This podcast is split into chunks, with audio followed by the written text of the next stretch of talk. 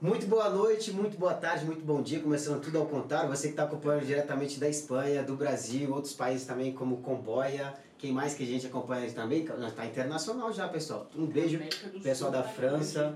É, o pessoal da França, da Holanda, o pessoal da Alemanha nos acompanha. Portugal. Então, gente, Portugal também, o pessoal de Portugal lá também está acompanhando. Tem uma comunidade brasileira espalhada aqui pela Europa gigantesca e o assunto de hoje é bem interessante, é relevante, vale a pena vocês estarem compartilhando com mais pessoas, interagindo, colocando as opiniões de vocês também do que vocês acham sobre. Se você não é inscrito no canal, já clica no botão vermelho que está embaixo, se inscreve, clica na campainha para vocês estarem atentos aí toda vez que nós estivermos ao vivo ou gravado, que é nesse caso aqui porque ocorreu um pequeno inconveniente, mas não tem problema, né? Vocês vão estar acompanhando também esse bate-papo incrível de hoje. E aqui do meu lado direito está Maria dos Santos, que já vai se apresentar para vocês do canal. Está aqui do meu lado a Lohane Moura, que também me acompanha nessa trajetória aqui do Bate-Papo Fora da Curva, que a gente fala sobre relações da, das redes sociais e também com temas, né? Esse quadro é justo para trazer temas importantes e relevantes para vocês. Então, ó, do meu lado direito, seja bem-vindo, obrigado. Gratidão primeiramente ao nosso amigo Lubisco, que fez essa conexão, essa ponte para a gente. É, obrigado, Lubisco, de forma que... Lubisco é massa. É, Lubisco é incrível, cara. O cara é, é, é fodástico, eu falo pra ele. E, e, obrigado por você ter aceitado o convite de cara. Eu fiquei até com meio receio. Caraca, deve estar com a agenda lotada. Espero que ela possa. Ele até inclusive falou assim, cara, vem com ela, mas eu acho que vai ser incrível. E eu fiquei muito feliz na hora que você aceitou de cara. Obrigado. Obrigada. Primeiro de tudo, obrigada. É um enorme prazer estar aqui. E porque a gente tem que... A gente estava falando isso aqui no, em off, né? Temos que aproveitar todos os espaços para discutir temas relevantes e, sobretudo, quando são temas que é, a, aflige e, e, e causa situações complicadas em toda a sociedade, de uma maneira ou de outra. Então, primeiro de tudo, obrigada a vocês, obrigada pelo espaço, obrigada pela, pelo convite, é um prazer estar aqui. Meu nome é Maria dos Santos, eu sou historiadora, formada pela PUC Rio, com pós-graduação aqui na Autônoma de Madrid. É, trabalho com turismo histórico, tem uma empresa de turismo histórico que se chama Madrid Histórias, sigam lá. com uma amiga Mariana, que uma amiga muito querida que também é historiadora. Enfim, a nossa vida profissional e a nossa vida pessoal, ela não vai nunca isolada uma da outra, né? Então, todas as coisas que acontecem na nossa vida, todas as coisas que acontecem na sociedade me preocupam, sempre me preocuparam.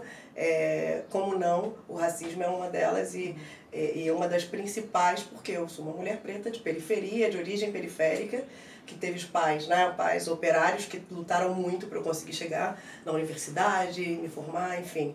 É, essa sou eu, uma mistura de coisas, uma mistura de inquietudes é, uma mistura de coisas profissionais, sou um pouco caótica. Mas estamos aí tentando dar o nosso grãozinho, contribuir na sociedade para que a gente tenha uma sociedade um pouco mais igualitária, ou menos racista, pelo menos, se a gente pode desejar isso. Vamos lá. Então já quero começar com as perguntas que a gente separou aqui para você. É, com relação ao caso recente do Vinícius Júnior, que foi um caso que abalou todo mundo. Bom, para mim foi um caso que me impactou bastante, pessoalmente falando, me assustou a forma como, não só o que aconteceu, mas é, a repercussão que teve e finalmente, né, teve uma repercussão assim, finalmente as autoridades resolveram tomar alguma atitude, alguma providência, por menor que, na minha opinião, por menor que fosse, poderia ter sido uma punição bem maior, uma providência bem maior e bem melhor, claro. Mas é, com relação ao Vinícius Júnior, o que você achou dessa punição que esse caso teve? Das quatro pessoas que prenderam? Sim, infelizmente no universo das agressões que ele tem sofrido, não somente agora, mas durante é, a temporada passada, e tudo que vem acontecendo e reverberando na sociedade, eu achei irrisório. É, a gente tem uma frase no Brasil que ficou muito famosa. Chega a ser revoltante, né? Muito famosa a frase, mas vocês vão saber qual é a frase. Isso daqui é uma coisa para inglês ver. No caso é brasileiro. Isso é para brasileiro ver. É para a gente poder acalmar os, ou tranquilizar as pessoas, as mídias, é que quatro pessoas. Uhum. Não dá pra gente acreditar que naquele estádio lotado, com câmeras, milhares de pessoas, milhares de pessoas que dá para identificar perfeitamente. Uhum. É, só puderam identificar quatro, que são as quatro pessoas que tinham cometido o crime anterior, que era de pendurar o boneco. Nem é o crime não, daquele dia. Não, não, do, do, do estádio ainda está aí. Uhum. Ainda está por decidir quem foi. É, não dá para acreditar. Que um estádio lotado de pessoas e com muitos meios, câmeras, de vídeo, de foto, de tudo, e todo mundo hoje em dia tem o um celular, todo mundo é um, um documentarista sim, sim. por excelência, né? Ou seja, não dá. Então eu achei, eu achei totalmente insuficiente. Sobretudo porque não está falando disso. Uhum. Essa punição não está relacionada com o que aconteceu agora. É, o que aconteceu agora com o Vinícius foi meio a gota que transbordou o vaso, né? Sim. Pra gente, pra sociedade, até para quem não segue e não gosta de futebol. Uhum. Mas eles então tomaram providências relacionadas a um crime acontecido anteriormente. Então, quando vão tomar providência para para resolver o que aconteceu agora. Eu tenho várias indicações que poderiam servir, mas enfim, vamos ver uh, até onde vai isso. O que eu acho importante é que foi um estopim num momento em que precisava explodir. Uhum. O Vinícius, ele é, ele é um menino muito jovem, ele é um profissional, já falei isso em várias em vários várias várias vários entornos. Ele é um profissional estava exercendo a profissão dele. Diminui isso, tira isso do grande, do uhum. futebol. Imagina uma professora negra contratada para dar aula uhum. num país estrangeiro e no exercício da sua função ela é agredida. No, exercício da sua profissão. Porque o Vinícius, vamos lá, tira o glamour, tira o dinheiro, tira tudo isso, ele estava fazendo o trabalho dele. Sim, é.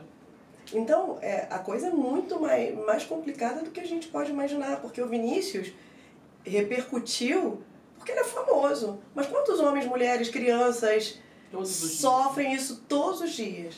Sabe? O racismo nas escolas é uma coisa que tem que ser abordado. Então, eu acho que essa gota que transbordou é importante para a gente, para a comunidade antirracista, para a comunidade que luta contra o racismo, né? que é a comunidade afro-brasileira, a comunidade afro-diaspórica, é, né? que estamos fora do nosso país e que temos aí alguma ascendência em, nos países africanos ou também pessoas de pele não branca, porque o racismo ele se reproduz também, é, ele é exercido também contra pessoas que não necessariamente têm a pele preta e retinta como a minha, mas de pessoas, indivíduos não brancos. Os indivíduos é, oriundos da, da, da, da Arábia Saudita, de outros países, de pele não branca. Então, são racismos diferentes, mas são racismo. O racismo ele, ele, ele prejudica, ele mata e ele atinge também a saúde mental, que é uma coisa não visível. Então, o que eu acho importante de ter acontecido isso é, com o Vinícius agora, e que bom que foi, é ruim, mas que bom que foi com uma pessoa como o Vinícius, é que isso reverbera para a sociedade inteira. E de repente a Espanha fala: oh, somos racistas? Não, não somos racistas. Uhum.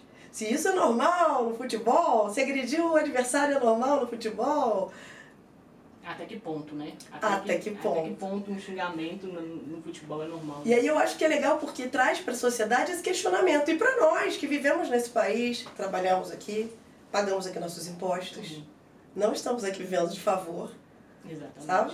Trabalhamos, contribuímos, educamos nossos filhos aqui, é, é, construímos é, coisas também é, no, no, no, mundo não governamental, né, nos movimentos sociais, no âmbito dos movimentos sociais. Estamos trabalhando para que essa sociedade seja melhor. Né? Uhum. Não merecemos ser tratados como cidadão de segunda, terceira ou quarta categoria, porque a minha cor da pele não é branca. Então eu acho que é, é, tem várias questões aí, mas a principal dessa, e eu acho que a gente vai voltar nisso depois, talvez com outras perguntas, é que a principal coisa daí é que o Vinícius ele ele sendo um menino jovem que está exercendo o trabalho dele fora do país dele, rede de apoio ele deve ter dos amigos e tal, não deve estar com a família inteira, não sei, mas ele não se calou. E eu aí? tive a sensação de que naquele momento da explosão dele, que ele foi debater com, com os torcedores, ele estava engasgado. Ele estava assim, já não estava aguentando mais ouvir, porque provavelmente não. Naquele momento ali, ele já estava escutando, né? Foi escutando, escutando, escutando, até chegar um momento e fala assim: não, peraí, começou a reação dele. Então, vendo as imagens do que aconteceu, eu tive essa sensação de que ele estava assim, segurou, mas depois ficou engasgado e com toda a razão do mundo foi para cima, assim, e se soltou. E, como, tipo, acho até que ele demorou, porque não é a primeira vez que o Vinícius passa por isso. Não, desde a temporada. Essa, é essa foi a décima queixa que ele registrou durante a temporada, a temporada uhum. anterior e essa. Entre a, a, a, anterior e essa foram 10 queixas. Uhum. E, e, não é normal que uma pessoa tenha que aguentar. É, Imagina você. Eu estava falando, vamos tirar o glamour e tal, uma professora ou um médico e tal. Aí você vê, no teu âmbito de trabalho, imagina que é menor, né? Se imagina você trabalha no escritório ou em algum lugar e quando você chega, todo mundo te agride, te ofende, ou mesmo faz aquelas, aqueles comentários racistas velados, isso tem um peso no teu psicológico. Sim. Agora, voltamos para o Vinícius. Imagina aquele estádio inteiro. Nossa. Ou a metade do estádio, que era a metade dos torcedores do Valencia, uhum. ali gritando o tempo todo. Pelo amor de Deus, o menino tem 22 anos. Mas ele é um gigante, por quê? Porque ele não abaixa a cabeça. Com Quando aconteceu isso, é, eu fiquei bem chocada. E eu, olha, eu levo, eu levo muito tempo trabalhando, trabalhando como voluntária no, no, em ambientes que, que são antirracistas. Eu já vi de tudo. Já sofri racismo também aqui, já sofri racismo, aquele racismo soft que todo mundo acha soft, né? Não, isso não é racismo no Brasil. Eu espero que a gente tenha a oportunidade de falar disso também. Mas quando aconteceu isso com o Vinícius, eu fiquei um dia inteiro imóvel. Assim, as pessoas do meu coletivo, que é o Coletivo pelos Direitos no Brasil, falavam assim: ah, a gente precisa fazer um comunicado, a gente precisa escrever alguma coisa. E aí? E eles queriam que a gente falasse, eu e as outras pessoas que são negras, meninas, o que, que vocês querem falar? Até porque eles acham assim, vocês têm que falar, porque, claro, é, foi na pele ali de vocês e uhum. tal, foi, sabe. Só que a gente estava tão arrasada que não conseguia. Eu, eu fiquei um dia, assim, juro pra você. Poucas coisas na vida me, deixam dessa, me deixaram dessa forma. Mas sabe o que, é que acontece? Eu vivo na Espanha por escolha. Uhum. Tá? Eu vim fazer um intercâmbio aqui e eu, é, bom, casualidade da vida, conheci aqui o que foi meu marido e decidimos viver aqui. Então eu voltei para fazer a pós-graduação aqui, comecei a trabalhar e construir minha vida aqui. Tive a minha filha aqui. Tenho uma filha de seis anos e meio. E quando aconteceu isso com o Vinícius, eu já falei isso, eu não vou cansar de repetir.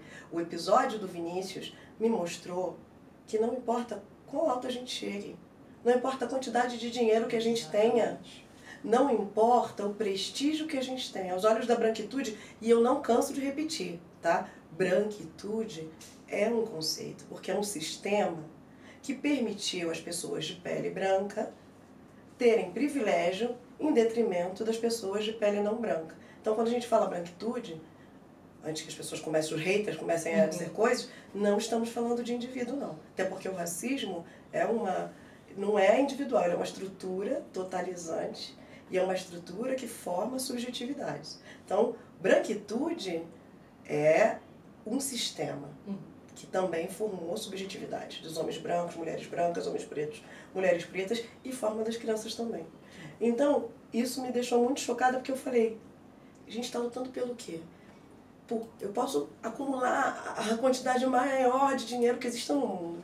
Eu posso ser a pessoa mais prestigiosa do mundo. Eu posso, sei lá, enfim, eu sempre vou ser vista aos olhos da branquitude como inferior, macaco.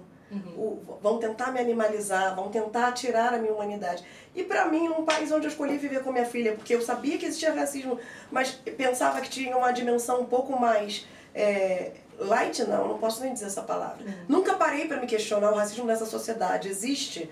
E a gente trabalha todo dia, tanto que as pessoas pegando aquelas citas para fazer, tirar a documentação. Não sei se vocês estão a par desse assunto, que tem um montão de imigrantes que não consegue não consegue marcar uma hora para renovar o documento. Não consegue marcar uma hora para fazer uma consulta médica. O sistema está colapsado, mas está colapsado só para os imigrantes. Isso também é uma coisa que é importante falar. Passei por isso recentemente. Uhum. Pois então. Então você sabe exatamente do que eu estou falando. Uhum. E a gente trabalhando com isso todos os dias, e vendo tudo isso todos os dias, e fazendo manifestação todos os dias, é... quando acontece isso com o Vinícius Júnior, você fala, o que, que vai acontecer comigo? que, que acontece todo dia com uma senhorinha que está na rua trabalhando? O uhum. que, que acontece com uma, uma pessoa que migrou e que está exercendo uma função de serviço? Isso, isso, é uma, isso é uma questão muito séria. Então, esse dia eu fiquei arrasada, fiquei um dia inteiro sem conseguir fazer nada. Falei para meus companheiros de coletivo, falei, por favor, façam vocês, a gente revisa. Eu amanhã eu reviso, amanhã a gente vê, amanhã a gente constrói um texto a muitas mãos. É, porque as pessoas brancas acham isso importante, tá? As pessoas brancas acham, as pessoas não pretas acham assim, ah, não é meu lugar de fala, todos temos lugar de fala, tá? Isso tem que ficar muito claro. Ah, então não vou falar, eu tô indignada. Coloque a sua indignação no papel. Você nunca vai falar por mim, porque a dor que eu senti é minha, sabe? Então uma pessoa branca ela não vai falar da minha experiência, mas ela pode falar da indignação dela em ver uma situação, uma situação racista. E deve ser assim, né? O grande Franz Fanon, quem teve já a oportunidade de ler, é, sabe do que eu estou falando? Quem ainda não leia Franz Fanon, é, é, é, um livro, é um, é um, é um escritor maravilhoso e, e, ele fala no seu livro que é um, um clássico, né? É, ele fala, coloca no papel a tua indignação, não espera pela outra pessoa, porque pessoas brancas tendem a escutar pessoas brancas. É incômodo falar isso? É incômodo escutar? É, mas é incômodo viver todos os dias esse racismo. Com certeza. Você até, eu achei que era uma pergunta meio óbvia, mas você respondeu ela assim, logo de cara. O seu sentimento daquele dia, do que aconteceu. É, pra gente que, bom, eu não tenho. Você que está combatendo de frente todos os dias, assim, eu imagino que para você tenha tido um impacto bem grande, né? Porque é uma luta diária, você está todo dia batalhando pelo seu espaço e tal. Então é, é interessante saber o que você sentiu naquele momento com, com aquele fato. E, e nada, pra mim já. Eu mesmo dentro de casa, ali, quietinha, na minha, graças a Deus até hoje eu não tive nenhum, nenhum nunca passei por isso, não de forma direta, verbalizada, mas assim, uhum. uma, uma troca de olhares, uma desconfiança ali, outra aqui, sabe? Mas nunca passei por isso. Então eu fiquei vendo a repercussão do caso, eu fui, fiquei vendo a reação dele, eu fiquei vendo o apoio que ele teve, sabe? As imagens, que para mim foram imagens fortes. E já. Eu fiquei abalada. A claro. câmera no rosto dele chorando. Sim, sim, sim, aquilo cortou meu coração. Tem uma foto que tá ele passando assim no fundo. Ele, ele tá desfocado. E o fundo, todo mundo gritando com ele, apontando para ele. Aquela foto é revoltante. Ainda falam que foi um caso isolado. Acho que foi bem ridículo. É, vendo os comentários das pessoas também por internet já falando que eu vivo o tema do futebol. Sou jogador de futebol, gosto muito uhum. do âmbito fiquei entristecido pra caramba, principalmente com os comentários. Que chega e me arrupia, porque dá uma raiva por dentro, sabe? Caso isolado, número é, 20.649, Exatamente. Todo mundo gritando, apontando pra ele, ele abaixo, só andando, cabeça baixa na foto. E o mais ridículo é as pessoas ainda falarem, que você até comentou, uma pessoa que tem privilégios. Ah, ou seja, que ela, só porque ela tem privilégios, ela tem que receber esse tipo de... Claro que não. Sabe? Cara, eu fiquei, cara, isso é ridículo na hora de, é porque as pessoas são poderosíssimas ali na, na internet, né? É, de trás no celular, é poderosíssima para fazer qualquer tipo de comentário. Mas a pessoa não vive, cara. Realmente você vê essa imagem que, que veio à tona dele chorando, cara, dele indignado. E não foi somente um caso, você acabou de, de, de citar aí vários exemplos aí de que foi não sei quantas já denúncias que eles já fizeram. E isso a gente está falando somente de um caso de Vinícius Júnior. Mas, cara, eu, eu, eu no âmbito do futebol, Hulk, as pessoas sabem no futebol, sabem quem é o jogador que agora está no Atlético Mineiro. Sofreu racismo na Rússia, Roberto Carlos, que vocês conhecem muito bem, ex-Real Madrid. Sofreu caso na, na Rússia, o cara com a banana lá. É, quem mais? Neymar, recentemente, 2020. Goleiro Aranha. Pô, cara, o goleiro Aranha, o Tinga, do Internacional, que tava jogando lá no Brasil, do Porto Alegre. todos esses Cara, sofreram. incrível que, que como, é, é, graças a, a, a, quem, a depender da sua religião, graças a Deus que aconteceu com essas pessoas, para poder ter uma força maior e aproveitando a internet também. Hoje a gente está dando voz a isso porque não é somente criar um tema agora do Vinícius Júnior, que eu vi muita gente criando conteúdo relacionado a isso para aproveitar o hype, hype e, e, e, que, que ganhe visualizações e tal. E eu acho ridículo isso também. Mas falar diariamente como vocês fazem, sabe? Diariamente vocês falarem disso, porque não é de hoje, não é do caso de Vinícius Júnior, é caso que já vem aí, ó à tona há bastante tempo e é preciso mudar já. Eu achei super interessante também da NBA, não sei se vocês gostam de esporte, mas eu gosto uhum. também. NBA, os caras criaram lá, que foi incluso um, dos jogadores lá que não era negro, que ele também estava lá apoiando, que ele achou super importante, igual você falou, coloca no papel, sabe? Se você sente indignação, indignação se pronuncie, cara, não fica só aí, sabe? Não fica só aí por detrás, não. Fala também, se posiciona. Eu achei super interessante também os caras colocaram, fizeram lá um evento maravilhoso, eu achei lindo. E acho que vale a pena também comentar. Isso que eu tô falando só no caso do esporte, que é onde eu conheço mais. Mas vocês vão ser a autoridade melhor para falar outros âmbitos isso, Não, mas isso é muito interessante que você trouxe. Assim, é importante a gente ver. porque eu, Isso é importantíssimo, porque eu li vários comentários que diziam assim, ah, mas por que com Vinícius toda essa comoção e todo esse auê? Quem se Ah, o Vinícius tinha que ter ficado quieto, o Vinícius não tinha que ter falado nada. A culpa foi dele, então você culpabiliza a vítima. Fala assim, é, a culpa foi dele se ele tivesse ficado quieto igual os outros jogadores negros que também sofrem agressão, ou mesmo esses todos que, que o Douglas citou agora. É, não aconteceria nada. Sabe por que não aconteceria nada? A branquitude gosta de negro domesticado. E o Vinícius não é. E é isso que a gente tem que ser. Sabe? Hoje em dia não basta ser não ser racista. Angela Davis fala isso brilhantemente. Não basta ser anti, não ser racista, tem que ser antirracista. E o que, que é? Se você está em posição de fazer alguma coisa para impedir uma injustiça e você não faz, você está sendo conivente. Então o Vinícius não abaixa a cabeça, ele é aquela pessoa que não, que diz, não, ele, a, a, frase do Vinícius foi essa, eu não sou um animal não, ele foi gritar lá com a torcida, eu não sou animal, não sou um ser humano. Porque o racismo, ao longo da história, o que fez foi tentar desumanizar o indivíduo, é, homem, mulher, criança, oriundo da África, sequestrado da África, que foi vendido como escravo é, em diversos países da América, também em alguns da Europa. É, o que ele fez foi animalizar, tentar animalizar, e tem toda uma teoria por trás da escravidão que justifica a escravidão do homem de pele preta, o homem negro, a mulher ou a criança negra. Como que não tínhamos possibilidade de ser recuperados, que a nossa alma não era possível de reconhecer Deus como, como o nosso todo soberano. Então, tem toda uma teoria. Teoria para justificar a escravidão, tiveram várias. Teoria para justificar o racismo hoje, tem várias. Vai ter sempre, sempre vai ter uma teoria para justificar o mal que as pessoas fazem sabe? Porque assim é, é muito fácil você dizer, ah, mas sendo pessoa branca, né? Eu não escravizei ninguém, eu não tive fazenda, eu não quero saber disso, não tem nada a ver comigo, eu sou branca, mas eu sou pobre.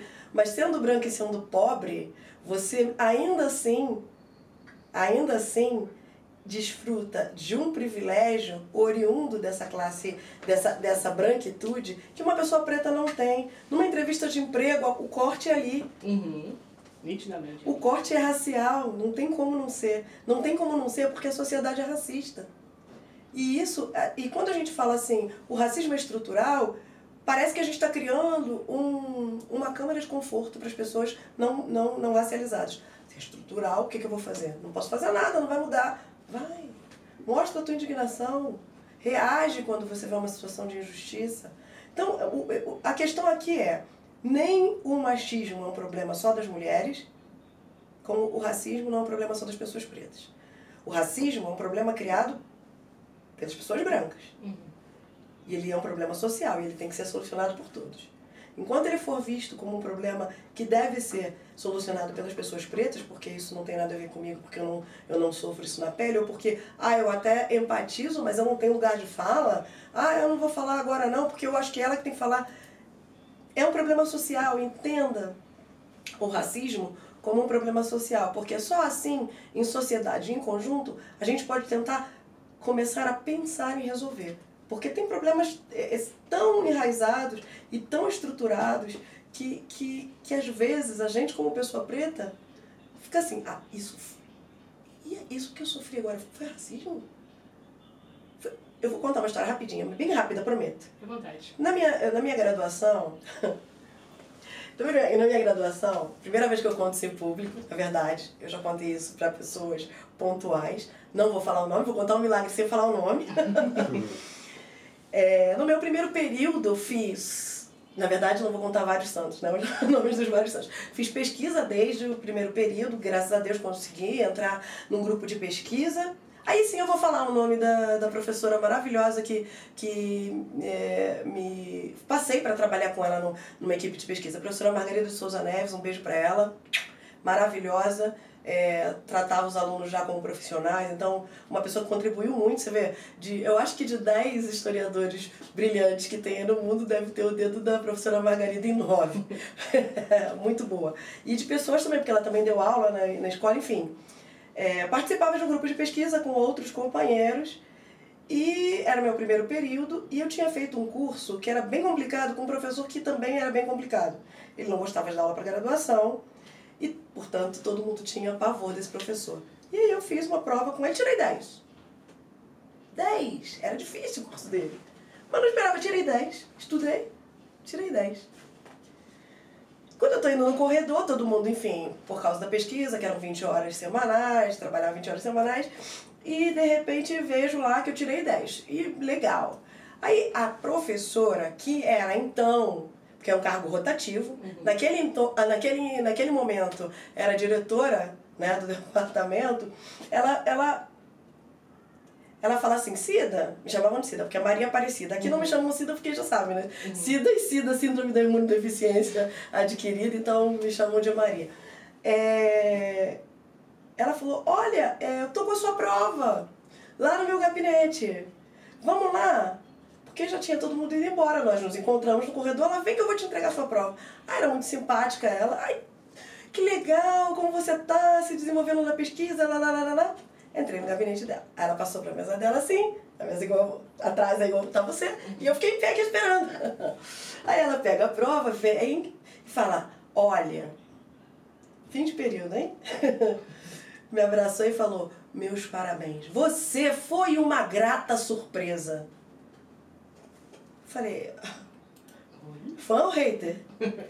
Por que, que eu fui uma grata surpresa? Porque você não esperava que eu, uma menina preta de periferia, tirasse 10 com esse professor. Então, é, é, isso, isso é racismo. Uhum. Ela, eu tenho certeza absoluta que se eu contasse isso pra ela, ou se eu falasse pra ela, você tá... Ele fala, não. Porque ela não entende que essa fala é racista. Esse tipo de fala, esse tipo de sutileza, é o que faz a gente todos os dias falar assim, será? Será que fui vítima de racismo? Uhum. Fala assim, nossa, você, você é preta, mas você tem os traços tão finos.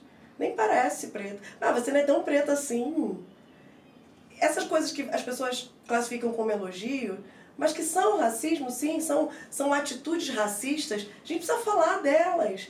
Porque isso forja e forma a subjetividade de meninos e meninas, de crianças que crescem achando que tudo que é relacionado à, à África, ou à negritude, ou à pele preta, retinta, ou o que seja, é ruim. Porque o certo e o bom, o certo e o bom é ter os traços finos. Ah, você é preto, mas você tem os traços finos. Sabe? Ah, você, seu cabelo nem é tão ruim assim. Mas quem inventou esse termo de cabelo ruim? Então, essas questões, essas coisas que passam batidos dia a dia, é, é, isso tem um peso muito grande sobre a saúde mental de pessoas é, como eu, sabe? Porque, porque a gente vive isso todos os dias. E aí, como você não vai ficar discutindo todos os dias, você cansa. Tem coisas que você cansa e você deixa passar batido. Só que o que o Vinícius fez foi isso. Não vou deixar passar batido. Não vou deixar passar batido. A branquitude gosta de pretos é, domesticados, dóceis, uhum. que não reclamam.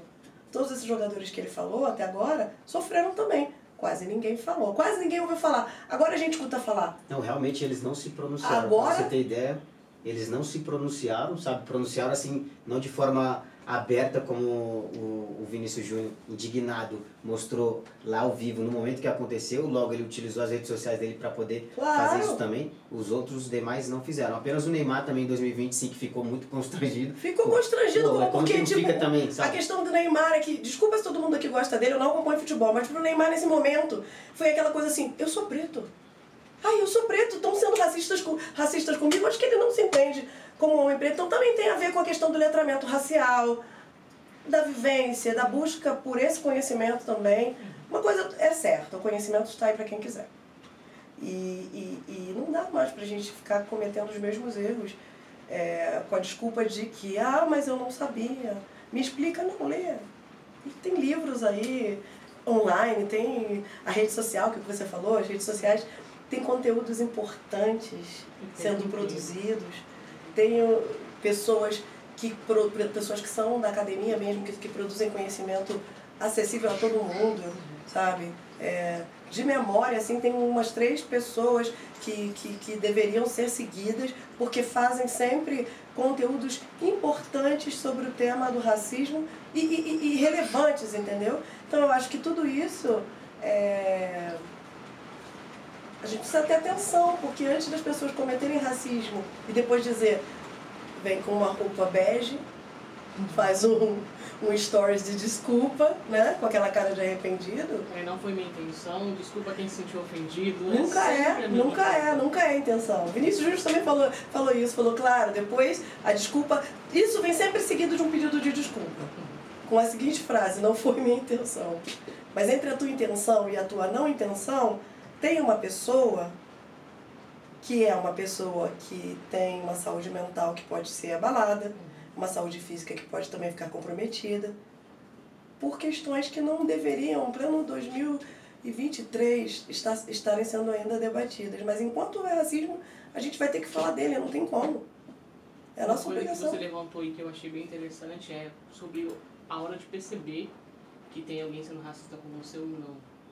É, quando eu passei por isso, foi um episódio assim, isolado. Não, no meu caso, digamos, o Vinícius não é um episódio isolado. O Vinícius, 10, 10 denúncias já, então 23 27 Boa. Mas é, no meu caso, assim, eu não esperava, foi de surpresa. Eu tava num supermercado grande da Espanha, não vou citar nomes, mas é, eu percebi que eu ia para um lado, segurança ia junto. A gente não cita nome com medo Eu de processo, mas de- deveria. Deveria. Eu não vou citar não. Tem advogado Após, ajudar? Ainda não após tem, essa né? live, após essa live você já pode. Ainda não, Não tem assessoria jurídica, então. não, porque Não a gente tá devia bom. falar nomes. Eu não Eu- guardo rancor, eu guardo nomes. Já deu uma dica aí. E aí eu ia pra um lado no corredor, o segurança junto. Ou ia pro outro, segurança junto. Eu falei, será? Será? Por que que- o supermercado tá cheio? Por Nossa. que, que ele tá me acompanhando? Ele tá vendo alguma prateleira, tá comprando alguma coisa ou o quê? Aí eu ia de novo, olhava e tava ali. Falei, opa. Eu já comecei. Aí eu comecei a me questionar o que que estava acontecendo. Tem coisa eu demorei aí. um pouco pra, pra entender o que realmente estava acontecendo. E às vezes a gente passa por isso. Às vezes é bem assim, na fala da pessoa. Escancarado.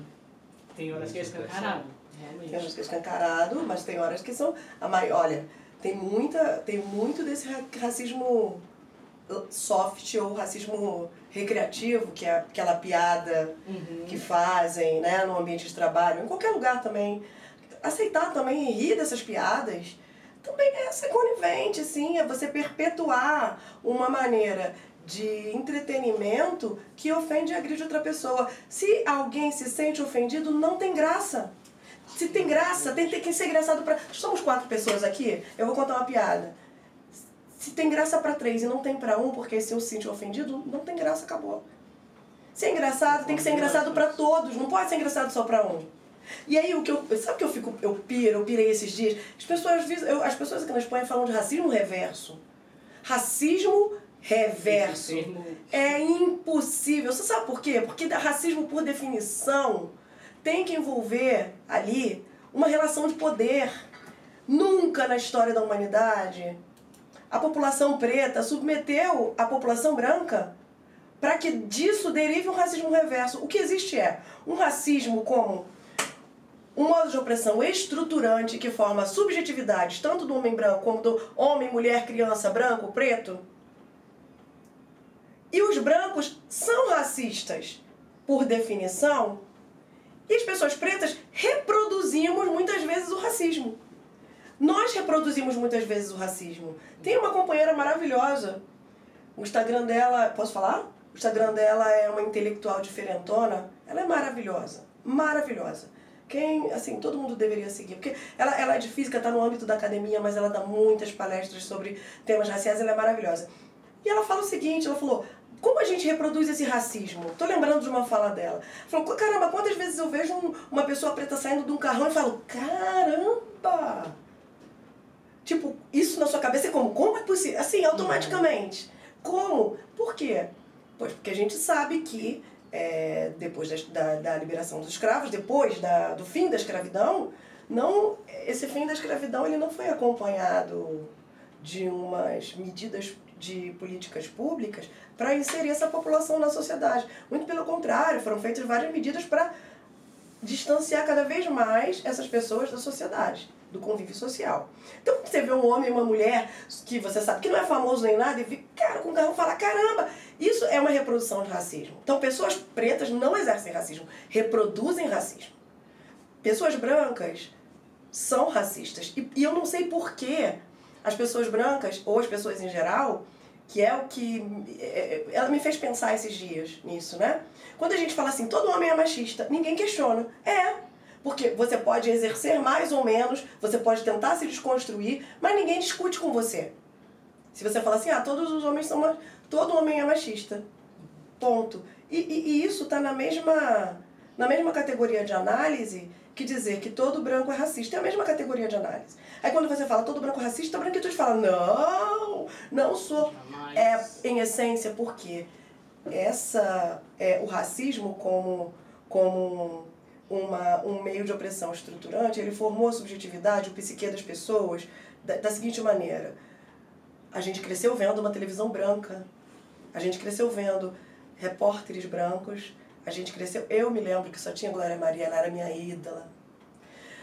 A gente cresceu indo a médicos brancos, a gente cresceu vendo é, pessoas nos cargos de poder brancas. A gente não cresceu vendo é, é, um Barack Obama na presidência, por exemplo. Né? Isso é coisa super recente. A gente cresceu vendo é, o meio de, de entretenimento, inclusive, dominado por uma branquitude, por pessoas brancas, sabe? Na escola, se era uma escola privada, quem teve o, o, o, o desgosto de ter que estudar numa escola privada no Brasil, sabe o que foi isso? De ser a única pessoa preta na escola, praticamente, e o resto tudo branco. É, enfim, a gente cresceu vendo isso, e isso forma a nossa subjetividade. E a tua subjetividade, ela, ela, ela comporta um montão de coisas, as suas crenças, as suas. Você vai se formando a partir, a partir daí. Então, ah, não sou racista porque eu não, eu não sou uma pessoa malvada. Não, mas a tua subjetividade está formada com base nisso. Então você está acostumado a ver pessoas brancas em cargos de poder e pessoas pretas em cargo de serviço. Quando você vê uma pessoa preta saindo de um carrão, automaticamente você fala, opa, aqui você está fazendo alguma coisa errada, ok? Tipo, não, que que, caramba, oh, caramba, caramba, que legal, porque é uma coisa excepcional e não deveria ser, sabe? Então, é, eu acho que é muito mais complexo do que a gente, a gente, a gente fala do racismo na superfície, assim, ó, no raso. É muito mais complexo, é muito mais complicado e tem que falar em maior profundidade para entender, porque quando a branquitude entender que ela exerce racismo sim, quando a sociedade espanhola entender que, que essa sociedade é racista sim, aí eles vão começar a tratar o problema. Porque se você é alcoólatra e você não se reconhece como alcoólatra, você nunca vai aceitar ir para uma clínica de tratamento. Desculpe o péssimo exemplo que eu dei, é, mas é isso.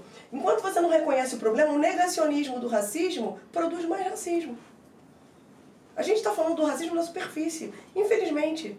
A gente ainda está tocando a superfície, porque tem muitas camadas por trás. Enquanto eu estou falando com você, a cada oito minutos uma pessoa preta é assassinada no Brasil. Nas mãos da polícia, a cada oito minutos. Isso são dados recentes. A cada oito minutos. Toda essa subjetividade também da polícia, da, do indivíduo policial que pega pela. Não sei se vocês viram, o último vídeo que estava rolando por aí, um menino que está atado de pés e mãos pelas costas, né? E dois policiais levam ele de qualquer maneira e botam lá dentro do.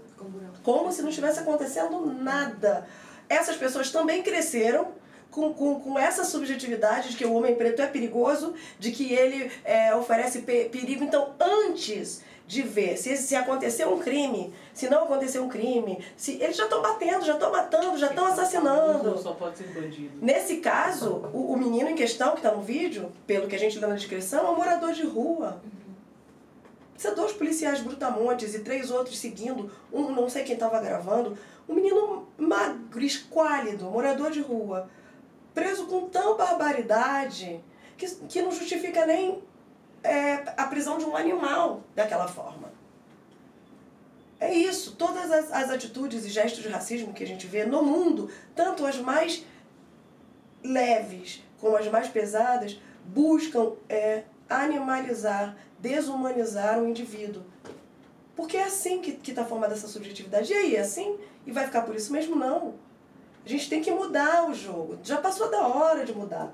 Para falar no termo de futebol, né? Já tá, passou da hora de mudar as regras do jogo. A gente tem que dar um cartão vermelho para o racismo, tem que dar um cartão vermelho para os racistas, tem que conscientizar essa sociedade de que de que é uma sociedade racista sim e que precisa se reconstruir, como os homens falam, alguns homens falam assim, ah, todo homem é machista, mas tá, eu estou, estou em reconstrução. Poxa, também tente reconstruir, tente é, buscar conhecimento e entender que uma piada racista pode destruir a vida de uma pessoa. Uma pessoa pode ser abalada. Uma criança vai crescer com complexo por causa do seu cabelo, por causa da sua cor de pele, por, por causa dos seus traços, da sua forma de tudo.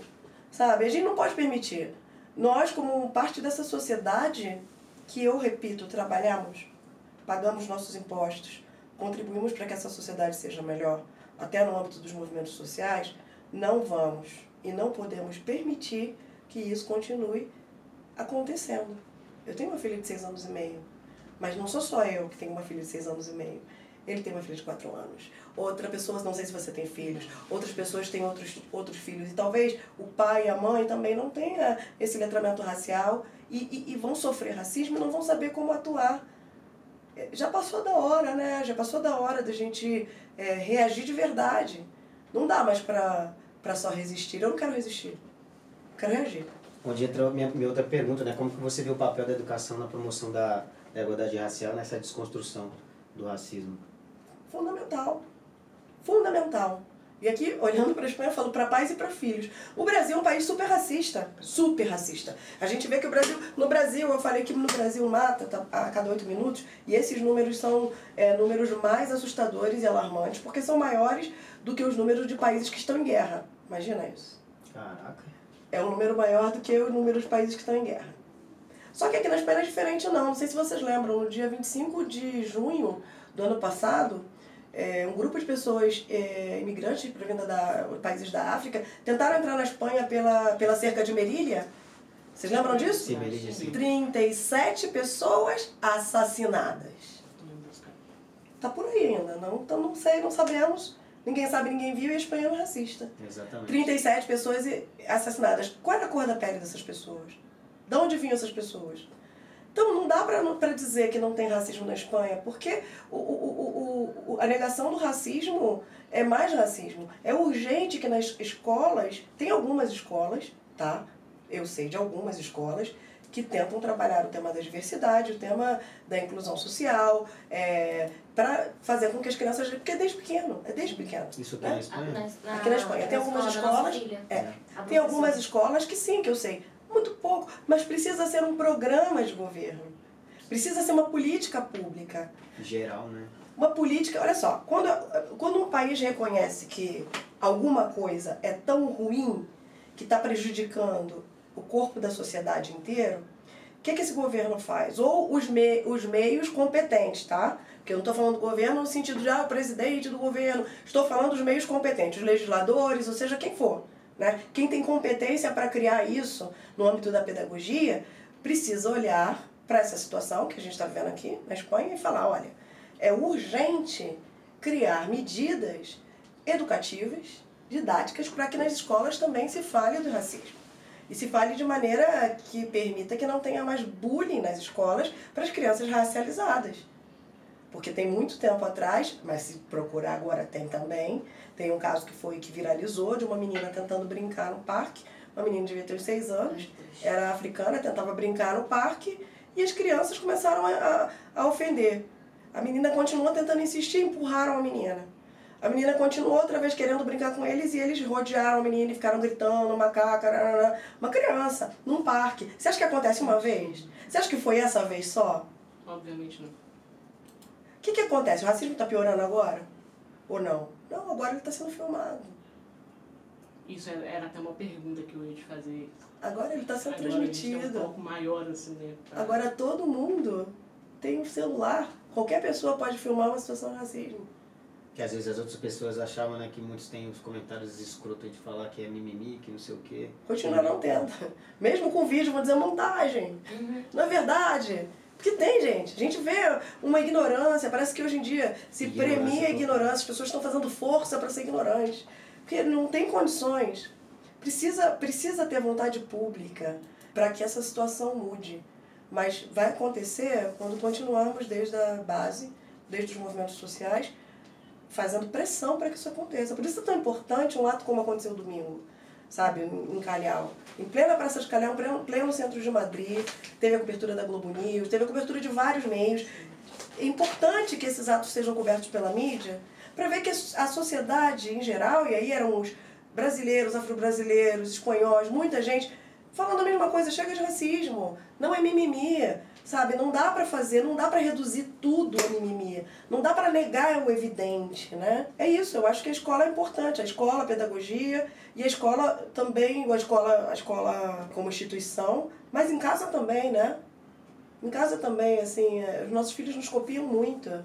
É, A minha filha sempre vai fazer o que ela eu fazendo, não o que eu digo pra ela fazer. É o que eu falo pra todo mundo. Né? Teu filho não vai seguir o conselho, mas sim o teu exemplo. Então, se, se o exemplo que você tá dando já é um, um, um exemplo mau, né? Para as pessoas com esse tipo de piada, que agora você tocando no assunto desse aí, que às vezes passam batido, mas tem que levar muito a sério esse muito tipo de sério. piada, sabe? Muito que sério. você agora abriu os olhos para muitas pessoas que talvez, não só para mim, que presenciei e vejo que muita gente fica dando risada, mas que a outra pessoa realmente se incomodou com aquilo e acaba que você tem que ter uma atitude melhor. Indicação a bibliográfica. Racismo Recreativo, da coleção Feminismos Plurais, está organizado pela Djamila Ri- Ribeiro. É, vou, vou procurar o nome e a referência correta do, do autor. Racismo, é, racismo Recreativo, que é o que fala disso. Fala sobre essas piadas racistas, aquela, aquela, ah, não passa nada, é só uma piada, é só uma brincadeira, hahaha. E você ainda tem que rir da piada que fala do teu, é, é, do teu cabelo, da tua cor, da tua pele, porque talvez você tem medo de que te demitam ou tem medo de ficar marcada na empresa como pessoa que não é muito amigável, não tenha medo. A gente precisa mesmo é, reagir. O tempo da resistência já passou. Até porque se a gente não reage, as pessoas vão achar que é comum que o comentário É, foi o que ela comentou teve- também, achei interessante é isso. irrelevante. Então, as pessoas sempre vão achar Vai deixar que passar é batido e falar, não, é normal. E ela só vai É repetir, ela fez uma uma- aqui, ela faz duas ali, três ali e assim vai, entendeu? Adilson Moreira, Racismo Recreativo, é o nome do livro. Adilson Moreira. É, Adilson Moreira. E ele também tem uma página no Instagram. Esse é uma pessoa maravilhosa. é, escreve super bem, é uma leitura boa de ler. E é, um, é uma coisa que eu acho que é fundamental, assim. Vamos falar, primeiros passos para pessoas que acham que não são racistas e que querem começar a ler um pouco para ver, poxa, será que isso é. Eu recomendo o Racismo Recreativo. Eu recomendo também o, o Manual Antirracista da Jamila Ribeiro, que tá, acho que está traduzido para o espanhol, e, e- mas se não tiver traduzido para o espanhol, dá para conseguir na, numa livraria de Jamila Ribeiro. Dá para conseguir na, na Sim, sim. Casa do Livro, ela tem uma parte que é só de livros de língua não espanhola. Uhum. E eu, eu vi vários livros Cada do- Aqui em é, Madrid? Casa do. Livro, é. Casa do Livro. Não, é uma livraria grande, tem várias. É uma livraria que tem várias. Eu não sei se são, são é, franquias ou se são. Mas tem vários lugares. Em plena gravia tem uma grande. Agora, e isso para achar mais fácil, mas ali pela zona de Malazanha, Lava Pé, La Latina, você encontra também é, livrarias específicas que tem livros em língua portuguesa, em francês, em inglês, Interessante. é, é, eu super, esse li- livro eu recomendo. Tipo, para começar, primeiros passos. Racismo recreativo. Não façam piadas racistas. Faz primeiro, passa, faz primeiro o, o teste de se fosse comigo, eu ia gostar. Se fizessem uma piada sobre o meu, o meu tom de, a minha cor de pele, o meu cabelo, é, é, é, é muito fácil passar por esse filtro. Então, para ser engraçado, tem que ser engraçado para todo mundo. Ser engraçado só para um, um pouquinho de por algumas pessoas já aí tem algum problema. Se fere a dignidade de alguém, não tem graça. Concordo isso. Não tem graça. E com relação a, ao racismo que você, você comentou lá no começo, você já presenciou, você já passou por isso aqui. Qual foi o que mais te marcou? O último. Mas diretamente com você. Comigo. Com você o O último. último. Porque é, eu classifico isso como da a pior dimensão, uma das piores dimensões do racismo. É, te- aconteceram outros fatos também, já falei em, outros, em outras entrevistas, mas que foram mais antigos, 2008, 2009 e tal. E, mas nunca sofri um racismo de, de é, ofensa assim. Esses racismos, os racismos que eu sofri são os racismos que a gente até às vezes, como você contou, a gente passa, pensa assim, será? É um racismo que fala assim, abre sua bolsa. Quando não pediu pra ninguém abrir a bolsa. Só você, Ali. É, isso aconteceu já há muito tempo, mas eu, eu não abri. Falei, não abri, chama o gerente. Só saio daqui com a polícia. Eu não abri, não abri. Então, é, isso eu eu não vou nem contar, porque eu já contei isso em outro lugar. Mas esse também que eu vou contar agora, eu já contei em, outra, em, outro, em outro programa, acho que até foi no Pensar Africanamente, mas eu acho que esse foi o que mais me marcou, porque eu- porque foi o, o último e porque tem umas coisas muito específicas ali. Eu, minha filha, uma companheira do coletivo pelos direitos no Brasil, estávamos voltando justo da Praça de Calhau. Tem pouco tempo isso, a gente, né, dois meses, eu acho, dois e meio, que fizemos um ato pela Justiça pela, por Marielle. Todos os anos, A gente faz. todos os anos a gente faz. Então deve ter mais ou menos dois, dois meses e meio. Uhum. E voltando com uma amiga espanhola de pele branca. Sei que ela não vai se incomodar de eu contar essa história, porque ela já contou comigo essa história também em outras situações. E aí, o que aconteceu? Tô voltando, né? E acabou o ato. E aí a gente combinou de se encontrar um pouquinho lá perto do lugar onde a gente se reúne pra é, tomar alguma coisa e jantar. Eu tinha que passar no caixa eletrônico com a Cris, com essa minha amiga. Vou eu, ela e a minha filha dando mão. Vamos. De repente estamos conversando, eu e ela, e uma pessoa me interrompe. Assim, ó, e me dá uma coisa na mão, um, um lanche. Aí eu disse assim, eu, eu, eu, eu, falei, obrigada, e perguntei, filha, você quer? Eu vi que era um sanduíche e uma caixinha de suco. Eu pensei assim, estão fazendo promoção de alguma marca nova. Olhei, falei, era uma marca conhecidíssima. Falei, bom, filha, você quer? Minha filha falou assim, não, não quero, a gente estava indo pro restaurante. É você jantar. estava na televisão? Foi. Aí eu falei, ó, a gente estava indo pro restaurante. Aí eu peguei o, o, o, a caixinha e coisa e falei pra senhora assim, não, eu não quero, obrigada. Quando eu perguntei pra ela, é, eu falei assim, não, a gente não quer. Né? E nesse mesmo momento a minha amiga fala assim, não, eu quero. A senhora vira pra gente e fala assim, não, mas é só para as pessoas necessitadas. Uau. Putz. Eu vi no jornal. Só para as pessoas necessitadas, eu me olhei de cima e embaixo e falei, tô mal vestida? Tem alguma coisa em mim que indica que eu, que eu sou uma pessoa necessitada? Ah. Aí eu olhei pra cara da minha amiga, minha amiga fez assim, eu falei, não, então realmente eu não quero, muito obrigada. Guarde para dar para uma pessoa realmente necessitada.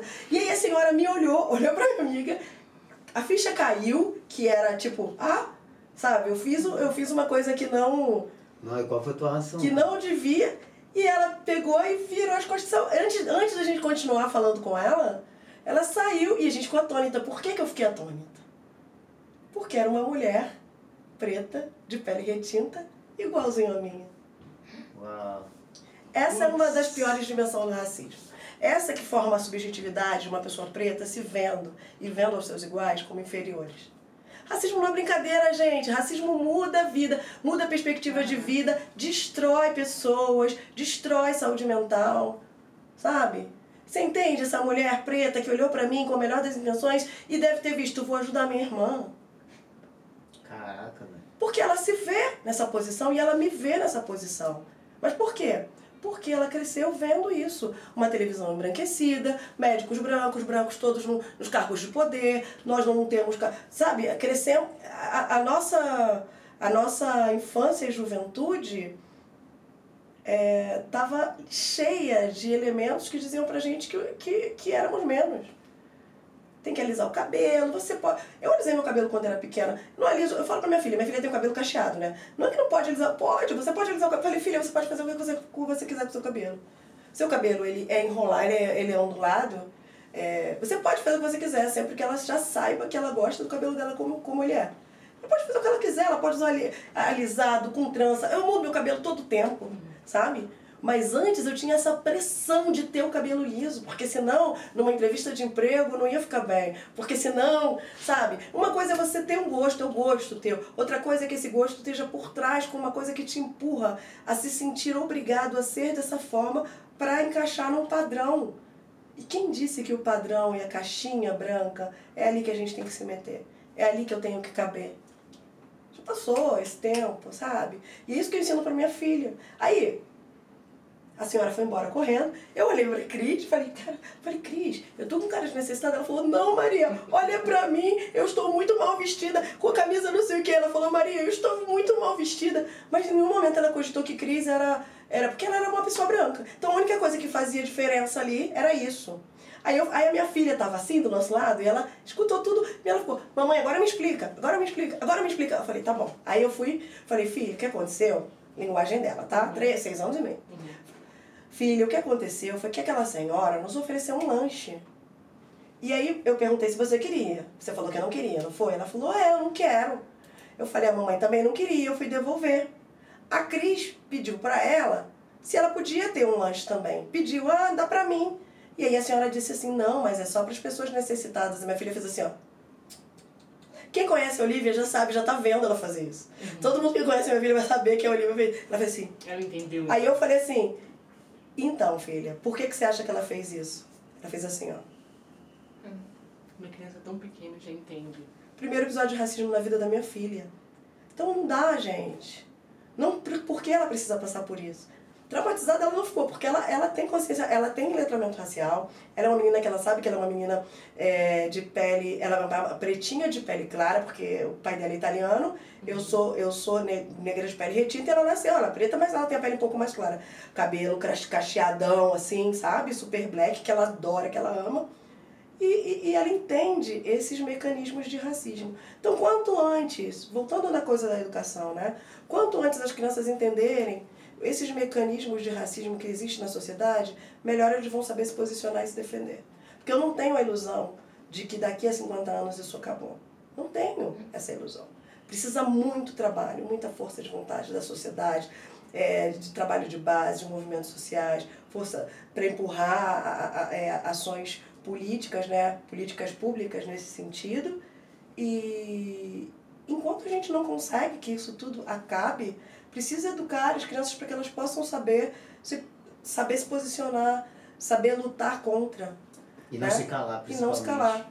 Vou falar uma frase que eu adoro, assim, ó. Eduquem seus filhos, lá, branquitude, eduquem seus filhos para não serem racistas, porque nós estamos educando os nossos para reagir. O tempo da resistência já acabou. Agora é o tempo da reação. E eu estou educando minha filha para reagir. É isso. Não dá mais para você ficar. Eu não quero sobreviver, eu não quero resistir, eu quero viver e reagir a qual, contra qualquer tipo de injustiça racial, qualquer tipo de injúria racial e qualquer tipo de, de, de, questão, que, de questão que tente diminuir a minha, é, a minha personalidade, a minha humanidade ferir sua identidade, no mundo. E ferir a minha identidade, exatamente. Eu acreditei que depois desse caso que aconteceu com o Vinícius Júnior, é, as coisas iriam mudar um pouco ou pelo menos por um tempo. Não, não é possível que diante de um caso que repercutiu tanto, esse, isso ainda vai continuar acontecendo no futebol. Mas infelizmente ontem tivemos outro caso de racismo, não sei se você viu. Não, vi. Qual? É, na Argentina, até comentei em é. off com o Douglas, é, a torcida do River Plate viu um ônibus do Fluminense chegando ao estádio e começaram a fazer o sinal de macaco para eles, para o ônibus. E eu pensei, gente, mas tem um caso tão quente aí, uma pauta tão quente aí, falando do Vinícius ainda, e o povo tá debatendo sobre isso ainda. Né? Não é possível. pois é, mas aí é uma situação também é, é complicada, hein? A questão, eu acho que é tão complicado quanto ou até mais trabalhar o tema do racismo na Argentina. Onde estão os pretos argentinos? O que vocês acham que aconteceu? Na Argentina não tem preto. Tipo, tem, é uma questão ali. E eu não vi a mesma repercussão que deu com o Vinícius. Tem uma questão ali de fundo que tem que, tem que mexer nesse vespeiro. Foi o que eu te comentei nos bastidores aqui, chega a ser revoltante. Tem que mexer nesse vespeiro. Sim. É, e a gente não viu a mídia falando tanto sobre isso como a gente viu do Vinícius, né? Então, é, se você não vê muitos comentários, foi uma matéria que eu vi em, em um jornal, eu fui lá pesquisar no da fundo o que, que aconteceu. É, o, te, o técnico do Fluminense ficou assim, bem, bem nervoso com a situação, o time em si ficou bem nervoso, mas é, não vimos tanta, tipo assim, tanta repercussão da mídia em si, sabe? Dos, dos jornais e tal. Então, parece que ficou um pouco mais abafado o caso. Eu acho o seguinte, no mundo do futebol, aqui na Espanha eu não sei como vai ser. Mas talvez, talvez, é, só por protocolo, façam alguma coisa, né? Para impedir que isso aconteça. Enfim. É esse dia, esse dia, por exemplo, ele, eles começaram a agressão fora do estádio. Eles podiam ter celebrar o jogo sem torcida. No Brasil já aconteceu isso. Bota os dois times, fecha, não entra a torcida. Mas uma briga que teve lá fora, fecharam, ninguém entra. É uma maneira disciplinar, mas não, enfim, não, isso só não basta, precisa várias medidas em conjunto e punição mesmo, não essa que a gente viu de quatro pessoas de um episódio passado. O que, é que acontece aqui na Espanha? É, e por que é importante falar de racismo? Hoje mesmo a gente tem uma lei que está engavetada, ainda não foi nem votada, nem apresentada no Congresso, que é uma lei é, integral contra o racismo. O que, que eu estou falando com isso? Eu até quero corrigir o que eu falei uma vez em algum, em algum momento. É, não, não, não quer dizer que na Espanha não existam mecanismos de defesa, mecanismos legais para punir pessoas racistas. Existem. Os mecanismos que, que existem hoje tá, é, seriam suficientes para aplicar e para punir as pessoas já identificadas por atos racistas. O que não há é, é uma lei integral. Integral, e eu entendo nos moldes do Brasil, que também engloba injúria racial, engloba esse, esse racismo que é que te obriga só a abrir a bolsa para você. que faz até com que pessoas deixem de frequentar determinadas lojas por não serem constrangidas, não sofrer esse constrangimento. Então, os mecanismos é, legais que a Espanha dispõe é, são suficientes, seriam suficientes para punir. O, que é, o, o problema que há agora é o problema de aplicabilidade. Eles não são aplicados.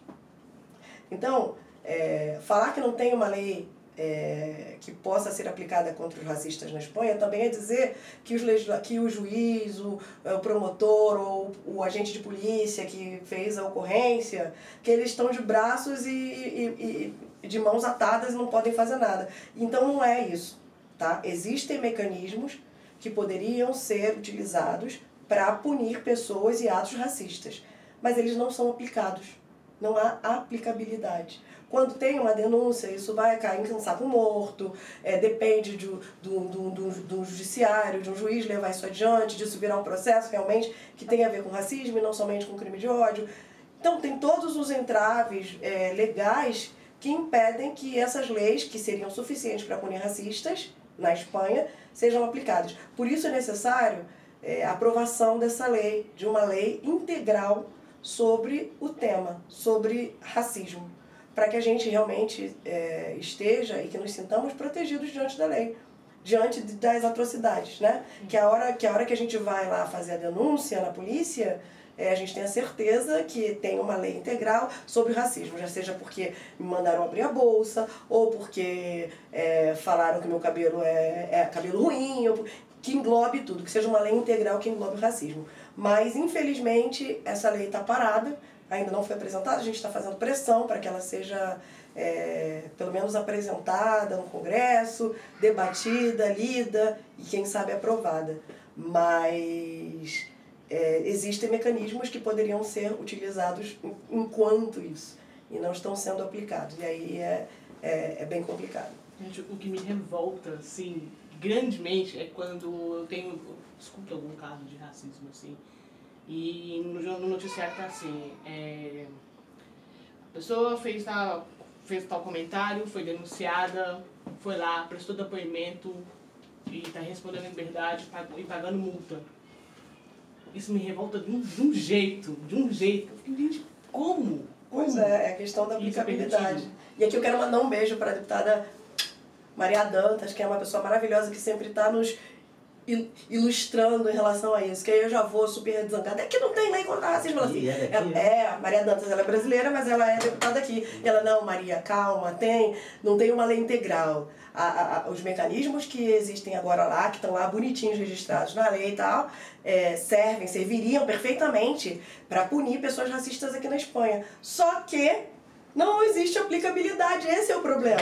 E aí as pessoas vão pra rua e falam assim, mas a Espanha não é racista? Sim, tem o racismo institucional também, que impede a aplicabilidade dessa lei que poderia perfeitamente acolher essas denúncias, proteger as pessoas que são imigrantes e que sofrem racismo, né? Mas é isso, então mando um beijo pra Maria, obrigada Maria. Sempre que eu falo alguma coisa que não tá muito bem, ela vem me ajuda e, é legal. Eu achei super interessante você falar sobre isso aí do não aplicável, né? Porque justo aconteceu lá no lance, é, que eles, o, o Ancelotti pediu para que interrompesse o jogo, não, vai ter que retirar o time e tal. E o cara falou assim, não, não é aplicável, que é o que você está comentando agora, falou assim, não, se repetir novamente, a gente vai parar. E se repetiu e não parou. É, ele deveria ter parado na primeira, você não na vai esperar. primeira, exatamente. Eu, eu não, não entendo nada de, das regras do futebol, pouquinho, né? Entendo pouco. Mas no meu, no meu ver, eles tinham que ter parado de primeira.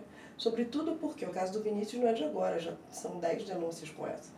Então, naquele momento ali, no, frenesi ou na confusão, não deveria ter esperado mais. Deveria ter parado o jogo naquele momento. Virou aquela coisa louca e, generalizada porque o juiz fez o que ele quis, enfim. Agora o Ancelotti está sendo indiciado porque se posicionou. Porque disse que tem racismo no futebol espanhol, sim, que tem racismo na Liga, sim, e ele está sendo indiciado. Isso sim é desviar o tema. Isso chama cortina de fumaça. Porque aí você vira o foco para o Ancelotti, que falou que no futebol tem racismo sim, você tira o foco do principal problema, que é o racismo e o racismo sofrido pelo, pelo Vinícius. Que, na verdade, já não é mais a pauta central. A pauta central é: tem racismo na Espanha? Sim. Porque se não tivesse um homem milionário, um dos melhores jogadores mundo, atual, da atualidade. da atualidade, não teria sofrido esse racismo ali. Imagina, ele não teria sofrido. Tem racismo na Espanha? Óbvio, olha, o, o, o, uma das pessoas mais influentes no meio do futebol, o melhor do mundo, eu acho, né? Ele, Na minha opinião, hoje é o atual jogador melhor do mundo. o cara é milionário. Ele sofreu tudo isso ali na frente das câmeras sem pudor. Porque você falou uma coisa no começo, que por trás das câmeras, né, nas redes sociais, as pessoas crescem, acham, porque não tem. Você não tá, não estão te vendo. Então você fala o que você quiser. Mas ali foi, ó, ao vivo, todo mundo, sem pudor. Não foi uma pessoa. Sem foram pudor, várias. foram várias. Se essas pessoas se sentem autorizadas a fazer isso, é porque elas realmente acreditam que elas podem fazer isso. E acreditar que você pode desumanizar uma pessoa é um privilégio, entre muitas aspas, porque isso não é privilégio, tá? É um, é um modus operandi de pessoas de pele branca. Porque o mundo está feito para elas. É assim. É, é, infelizmente, a gente tem que falar as coisas como são. Não dá para florear, não dá mais para ir com florituras, não dá mais para ir com, com panos quentes. Tem uma frase outro dia que a gente leu, eu, eu até, acho que até publiquei, tipo, imagina, você está enjoado, tá, tá, tá de saco cheio de escutar. As pessoas estão de saco cheio de escutar falar de racismo, é do chato? É chato. Né? É chato ficar escutando falar de racismo todo dia. Pô, imagina como que é sofrer isso todo dia. E no Brasil, se a gente leva para outra dimensão, é o cara sair da casa dele sem saber se ele vai voltar. Eu nunca vi. O meu e meus irmãos, que são pretos, como eu, eu tenho dois irmãos de pele retinta e um irmão de pele clara. Os três já tomaram dura da polícia estando juntos. Os policiais pediram um documento para os dois, que são de pele retinta, e para o outro não. Essa é uma história, sabe? Tipo, é um retrato da nossa sociedade brasileira. Isso que você está comentando, coisa que você vivenciou, né? Não tô das falando por ninguém, tô falando da minha família, assim, no âmbito da minha família. Você vê, a gente está tratando racismo no raso, a gente precisa aprofundar esse tema. Precisa ter mais espaço, precisa ter, ter, ter mais lugares. Nós temos voz, precisa, essa voz precisa ecoar. As pessoas que se sentem agredidas e que se sentem ofendidas é, por ver uma pessoa racializada sofrendo racismo, não tem que se calar, tem que se posicionar. É um problema social, não é um problema de um determinado grupo. É um problema social que foi, que foi causado pela branquitude, mas é um problema social. So sorry, my friends. Dear white friends, sinto muito, mas é um problema que foi causado pela branquitude. Infelizmente. Ó, grupo Mulheres do Brasil, Madrid, tá acompanhando aqui a live. Um beijo para vocês, falou que cabe a nós continuarmos insistindo nesse tema e não deixar morrer esse assunto. É, o Lubisco tinha comentado uma coisa aqui, que saiu uma nova lei lá no Brasil, no Rio de Janeiro principalmente, que é a lei do Vinícius Júnior. Deixa eu só encontrar aqui a mensagem dele. Sim, eu acho que é aquela lei que fala da interrupção da partida. Isso, em caso de racismo no estádio, a partida acaba e já era. Tem uma lei aprovada agora, Ó, que que é, bacana. se chama chamada Vinícius Vini Júnior. Bacana, bacana. Eu não estava sabendo dessa lei, porque eu não acompanho futebol. É. Mas é muito importante, porque é um marco importante. Com certeza. E com relação às redes, nesse caso, às redes sociais, você acha que tem um impacto negativo ou positivo nessa luta contra o racismo? Acho que as redes, porque a gente sabe que ali, ao mesmo tempo que é um canal onde, onde você tem voz para debater, para ensinar, para falar sobre o racismo, pra, você tem voz ali no geral, mas ali ao mesmo tempo você tem os haters, digamos assim, que tá ali sempre fazendo comentários ocultos, é, né, sempre me criticando, colocando, sendo racista ali também. Você acha que ali você consegue, ele é mais um impacto mais positivo ou mais negativo para isso? É melhor ou pior nesse caso? Não sei se eu, tô, se eu entendi muito bem, mas eu só queria fazer uma, uma, uma correção nossa, né? Negativo é o lado ruim. Você vê como o nosso vocabulário é Sim. racista? Uhum. A gente pode dizer se esse, essa repercussão na internet é proveitosa ou não proveitosa. Exato. Mas negativo não. Vamos corrigir o nosso. A gente tem que começar daqui, porque é como eu falei no começo, pessoas pretas, eu não sei se você se autodeclara uma mulher preta Sim. no Brasil, porque no Brasil é autodeclaração. Uhum. Aqui, obviamente, vão te dizer que você é latina, mas no Brasil eu não sei se você se autodeclara. É... Pessoas pretas reproduzem racismo também. Lembra Esse da subjetividade? Já vem da infância. É já, a, a nossa aprendeu. subjetividade que está formada Exatamente. por esta, esse vocabulário, por essa maneira de ver o mundo, por essa maneira de que essa senhora enxergou uma mulher como ela, como inferior ou como necessitada. Uhum. sabe? Sim. É, é, é mais sutil, por isso que eu tô te falando que a gente está trabalhando o racismo na superfície. Se a gente indaga dentro da gente, a gente precisa muita coisa. Sim, sim. Então a gente pode falar de uma coisa positiva, é, é, proveitosa ou não proveitosa. Eu acho que toda discussão é proveitosa. Por mais que tenha, que tenha haters, que tenha pessoas totalmente desinformadas, você hoje em dia a gente tem que ter critério. A internet ela te dá é, N possibilidades, né? infinitas, de você ter acesso a diversos conteúdos. Então a gente tem que fazer esse filtro. Os adultos a gente pode fazer. Por isso que eu tenho muita restrição com, que- com questão é, de criança com acesso à internet. Mas eu sei que cada pai e cada mãe faz o que achar melhor. Só acho que nós adultos a gente precisa ter esse filtro. Você, a gente decide que conteúdo a gente vai consumir, que conteúdo vai ser, vai ser é, é, não, que conteúdo vai ser proveitoso para minha para o meu letramento racial e qual não. Então, eu acho que qualquer discussão, eu acho que qualquer discussão é proveitosa. Porque quando a gente debate, quando a gente fala, quando a gente escuta, a gente fala, a gente escuta, a gente pode mudar de opinião, a gente pode aprender com o outro, a gente vai crescendo e vai pensando de outra maneira. Quando eu falo, eu também estou me escutando. E aí, de repente, eu falo, escuto e falo, hum, será? Douglas fala outra coisa, você fala outra e a gente vai aprendendo em conjunto. Eu acredito muito é, no debate. Eu, eu, eu gosto da, da coisa do, do falar e do ouvir. Eu achei super interessante né? uma coisa que acontece né, no meio do, do âmbito do futebol, que tem a famosa resenha que a gente comenta sobre as piadinhas e tal.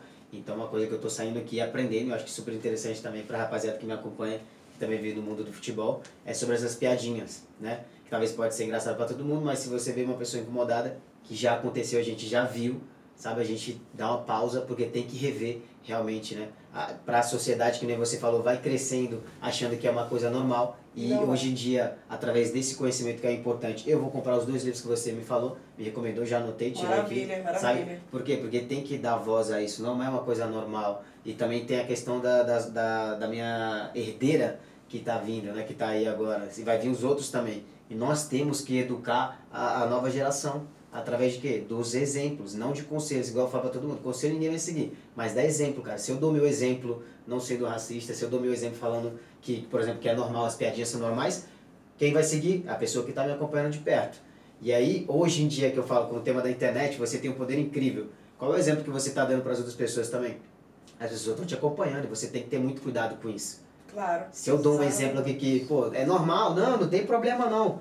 Normal caramba. Às vezes a gente, a gente piadinha. escorrega também. Tipo, por exemplo, agora, eu não tô corrigindo você, eu tô só te dizendo uma coisa do vocabulário, o negativo, né, que a gente Sim, usa. sim. Igual a gente fala também, ah, você está me denegrindo.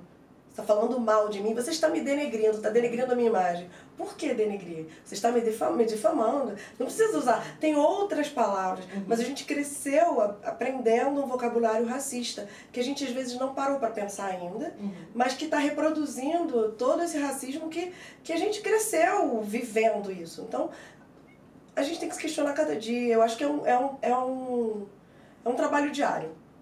Diário.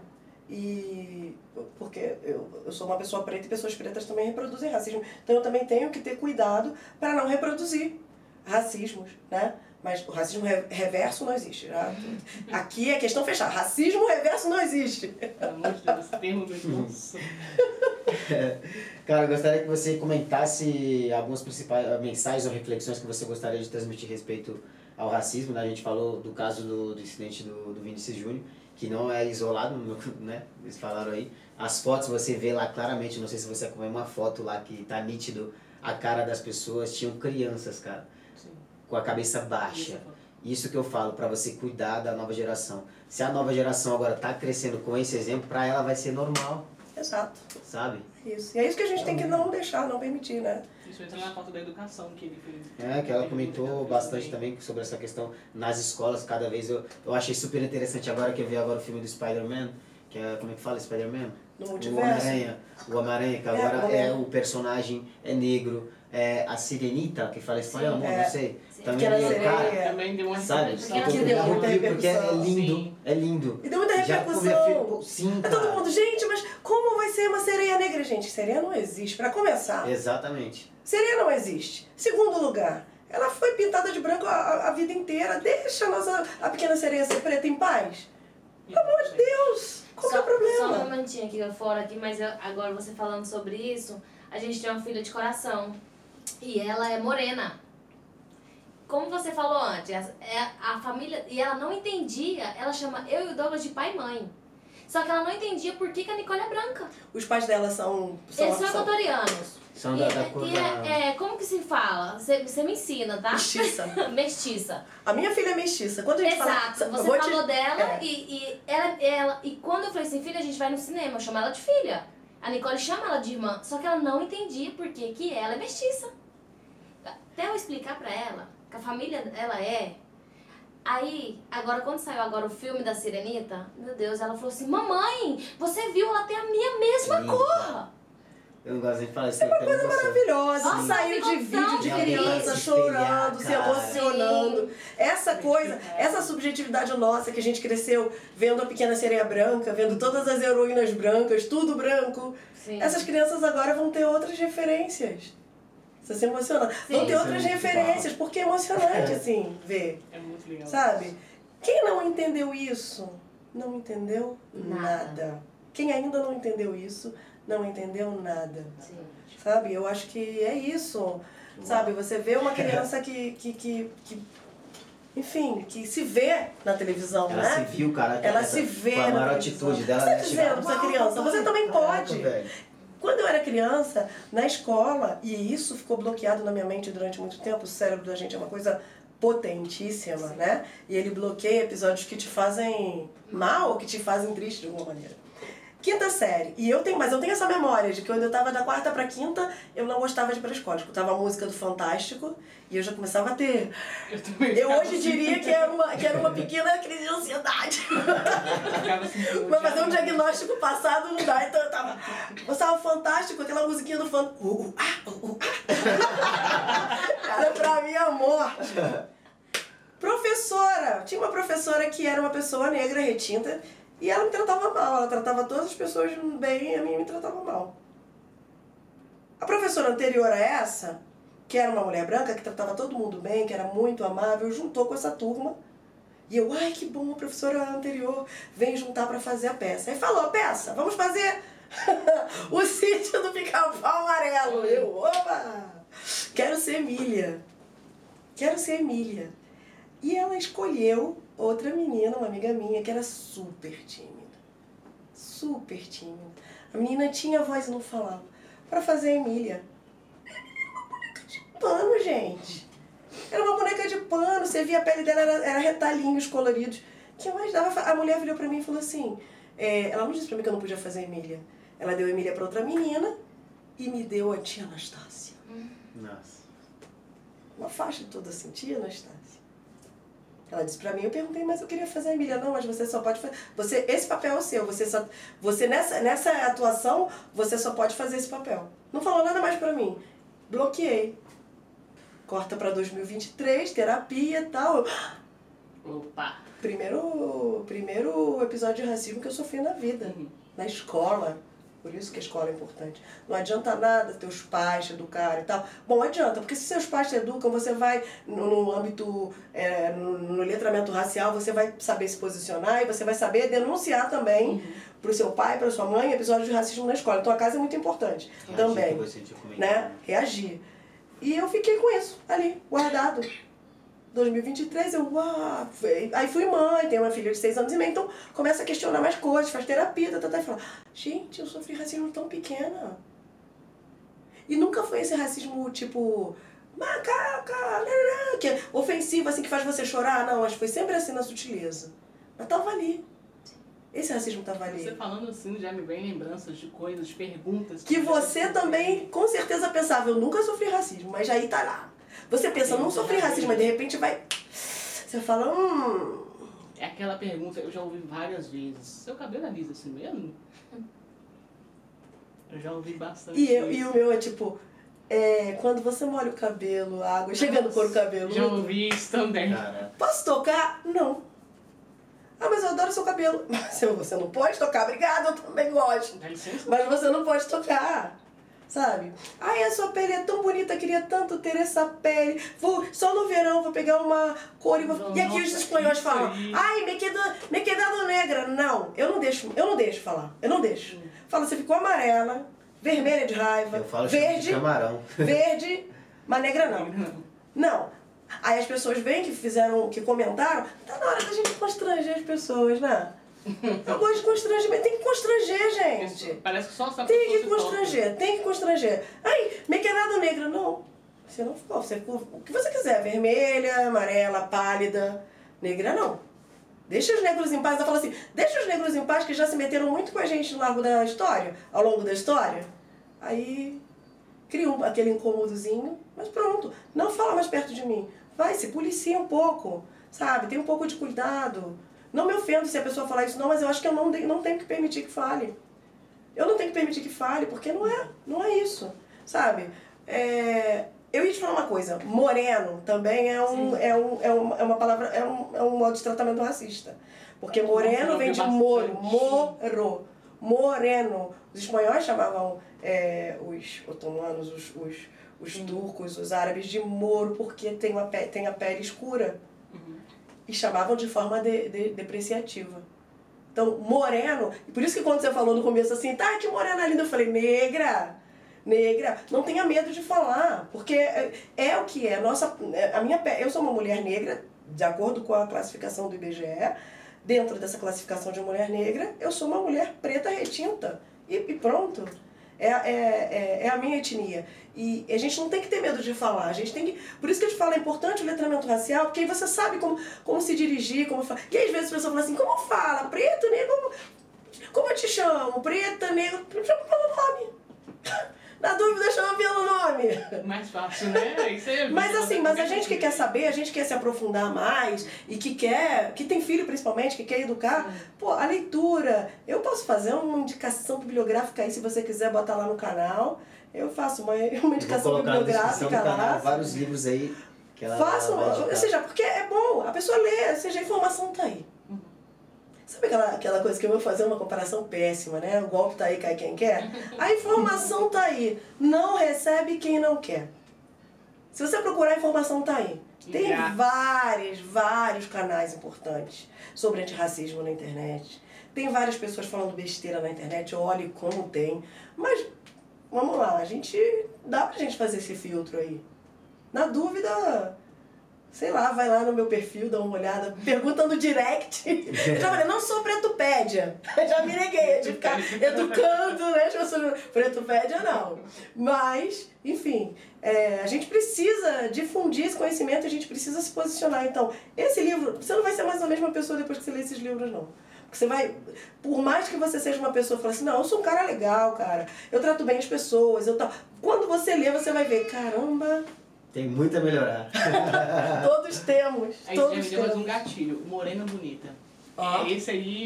Morena bonita. Ô, morena bonita. Já ouvi isso aí várias vezes. E por que não mulher bonita? Alguém fala assim, ó que branca bonita. Não. Você já ouviu falar? E por que tem que falar morena bonita? Ou que preta bonita? Porque as pretas não são bonitas. Logo, tu é uma preta bonita que se destaca das demais. Por que não fala só uma mulher bonita? Ai, que mulher bonita. Você é uma mulher bonita. Tem que falar morena bonita. Você fala pra... Que branca bonita. Não fala. Aconteceu um caso de um jogador que falou sobre isso, cara. Não, ele fez um comentário. Eu nunca vi ninguém falando que, que, que branco não sei o quê.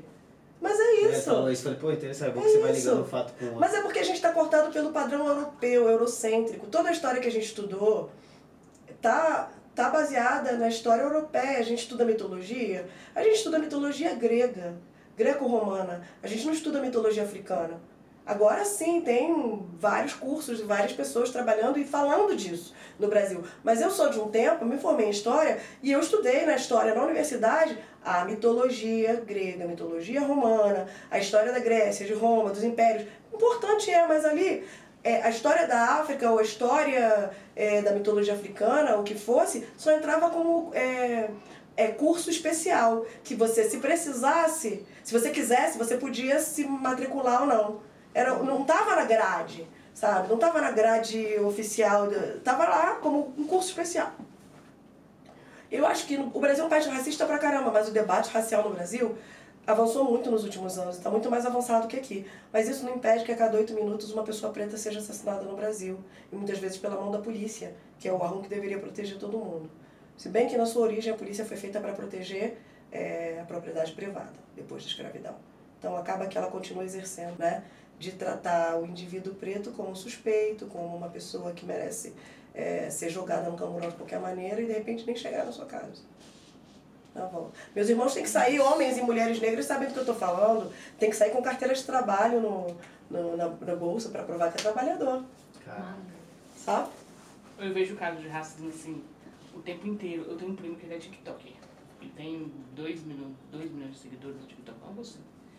E ele posta vídeos diariamente. Todos os vídeos, todos os vídeos, não tem exceção. Todos os vídeos que você entra dele tem algum comentário racista. Eu fico assim, como que você aguenta? Reage.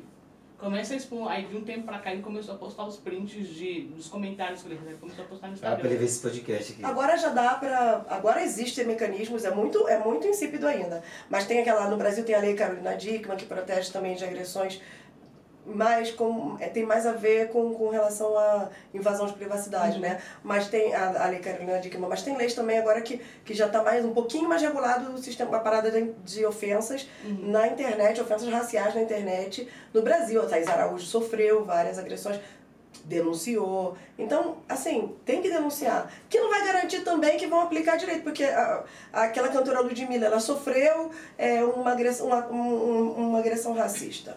Ela denunciou, foi até o fim, ela perdeu a, porque a pessoa falou do cabelo dela, né? Falou que era o cabelo ruim, enfim, alguma coisa nesse sentido, que estava claramente, que era claramente uma injúria racial. E no final do processo a pessoa ganhou. Também tem a ver com a aplicabilidade da lei. E no Brasil tem muito mais leis que protegem e que deveriam proteger as pessoas racializadas do que fora do Brasil. Mas mesmo assim a gente está à mercê de uma estrutura, de um, um racismo estrutural. Que não quer dizer que o racismo seja estrutural, não quer dizer que a gente não pode fazer nada. Quer dizer que a gente tem que continuar fazendo, não desistir. Mas sabendo que isso é, é trabalho para a vida toda. E cada vez vai ficar menos difícil. Hoje a gente tem um ministro negro, a gente tem uma ministra da Igualdade Negra no Brasil, coisa impensável.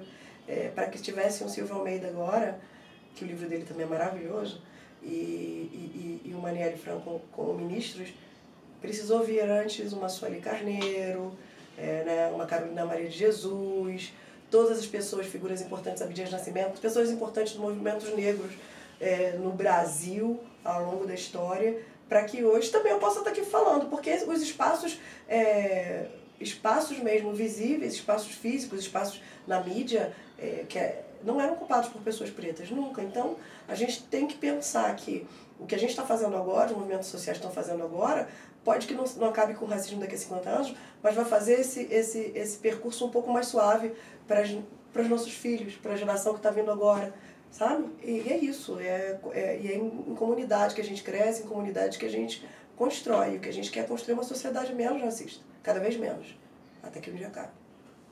Show de bola. Pessoal, você que chegou até aqui nesse episódio maravilhoso, fantástico, cheio de informações relevantes para vocês. Segue o Instagram dela para que vocês possam estar acompanhando o trabalho dela. Ela sempre está ativa, eu gostei muito de- dessa parte tua também do teu Instagram. Então, foi muito legal. Quero agradecer mais uma vez ao Lubisco por ter feito essa ponte junto com você. É, eu estava olhando o seu trabalho não somente no teu Instagram, mas em outros lugares da comunidade brasileira aqui em Madrid. Você está sendo uma pessoa que está representando, dando voz para muitos aí. Eu achei super lindo, super maravilhoso. Então, mais uma vez, muito obrigado. Obrigada muito a obrigado por todo o conteúdo que você apresentou. É, por muitas das vezes é falta realmente de conhecimento, de buscar, porque o conhecimento realmente está aí. Tá aí. Vai estar no link da descrição aqui, ó. No link da descrição vai estar o Instagram dela e vai estar também uma lista de livros né, que ela vai indicar para que vocês também possam estar indo em busca desse conhecimento que é super importante, maravilhoso, já pensando nas próximas gerações, se você tem um filho vai ter um filho, né, as pessoas estão próximas a você também, que possam estar sendo educadas da maneira correta para estar fazendo na sociedade uma sociedade melhor a cada dia, que esse é, é, é- é o que a gente tem que fazer. E eu só agradecer pela verdadeira aula que você deu aqui Não hoje. imagina. Prazer todo meu. aula e, assim, por mais que eu e Douglas a gente tenha pesquisado, tenha estudado, tenha tentado chegar aqui com, é, com o melhor roteiro possível, a gente não imaginava é, nenhum por cento do que aconteceu aqui, de, de como você ensinou muita coisa Ó, pra que gente. bom, feliz. E até mesmo os gatilhos. Exato. Até mesmo perceber Gatilhos o que, o que aconteceu aqui. É isso. Até mesmo isso pra gente é um conteúdo, a gente já aprendeu com vocês. Não só quem tá em casa assistindo, mas a gente também aprende bastante. Feliz demais. Queria mandar um beijo para os meus companheiros do coletivo, coletivo pelos direitos no Brasil, da Associação Brasileira Maloca, da Coalizão Negra por Direitos, lá no Brasil e aqui em Madrid. E dizer que essas pessoas que que estão comigo na trincheira dia a dia, é, tudo que a gente faz, a gente faz em conjunto e a gente cresce em conjunto e a gente trabalha em conjunto. Somos, somos todos voluntários, somos ativistas porque entendemos que a gente tem algo que contribuir nessa sociedade, podemos contribuir e colocar ali nosso grãozinho de areia, que parece até clichê, mas não, é verdade. A gente já está organizando, é, não sei se eu posso falar, a gente está organizando para é, sexta-feira que vem, dia 16, no Espaço Afro, que é na, fica na Calle Cáceres, Calle Cáceres, número 46. Estamos organizando um, um conversatório, uma roda de conversa que se chama O Racismo que Sofria Aqui e Lá, aonde a gente vai ter o microfone aberto, é um espaço onde todas as pessoas que queiram participar é, podem estar compartilhando pequenas experiências de racismo, subjetivas, não subjetivas, ou que tenham percebido ou despertado gatilhos, de Exato. dizer, olha, aconteceu isso e eu não percebi, ou fiz isso e não sabia que agora eu já sei, vou evitar. Então é um espaço seguro de compartilhar, porque a gente entende também que crescer, a gente só cresce em comunidade.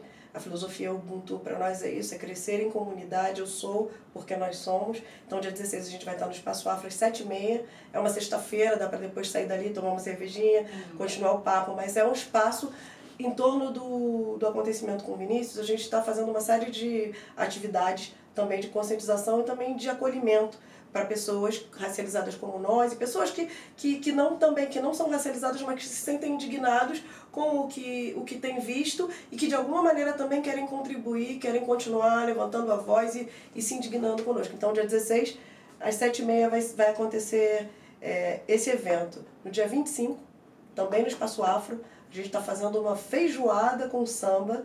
Opa! Toda a renda vai ser revertida para o Espaço Afro, que é dos nossos companheiros do, de Consciência Afro. Um abraço. Um abraço para meus companheiros de Consciência Afro, do Espaço Afro. É, vamos fazer já 25 uma, um, um, um samba, samba de terraça, que é um grupo parceiro, vai tocar inteiramente grátis. É, todo o dinheiro da entrada vai ser revertido para que eles consigam manter a porta aberta do Espaço que é um espaço super recomendo vocês irem lá, maravilhoso. É um espaço é, onde você pode fazer oficinas, talheres, muitas coisas acontecem lá. Quando a ministra veio agora, ela estava lá, fez uma encontrou com movimentos sociais nesse espaço.